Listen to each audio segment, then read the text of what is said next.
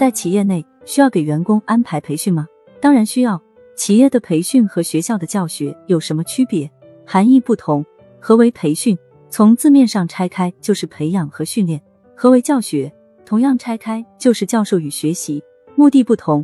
学校的目的是培养能够掌握通识的、可以走上社会的人才，而企业培训的目的则是训练出可以产出价值的人才。方式不同。学校的教学，课堂上讲授知识，最后凭一张卷子定成败。企业的培训，跟你说方法。工作中看成果，结果不同。经过学校的教学，得到的是学习的能力；经过企业的培训，获得的是赚钱的能力。企业为什么要给员工安排培训呢？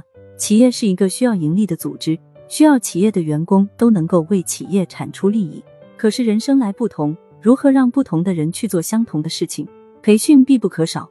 培训并不一定是把一群人拉到培训室，一个人在说 PPT，其他的人在拿手机拍 PPT。培训的方式方法是多种多样的。新员工刚进入公司，有一堆的资料会告诉你公司是什么样的一家公司，有哪些规章制度是你要遵循的，有哪些事情是你不可以做的。这是在培养一个员工对企业的认同感。如果是一名操作人员，在正式上岗操作前，会有现场的主管告诉你这个工序的操作应该怎么做，有哪些注意事项，并且会让你自己动手操作，直到你可以正确的操作下来，才可以上岗。这是在训练员工作业能力，以满足最基本要求。企业内部的培训需求来源一定是工作的需要。企业不会安排基础物理知识的培训，但会安排如何正确使用搬运工具的培训。企业不会教你文学写作，但会告诉你 A 三报告应该怎么写。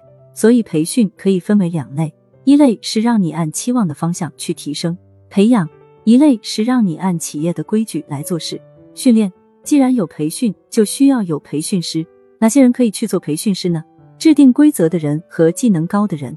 制定规则的人是最熟悉规则的，由这样的人来培训他人，至少可以把事情说清楚。技能高的人对于操作的东西非常熟悉，由他来训练他人，可以很迅速的纠偏指正。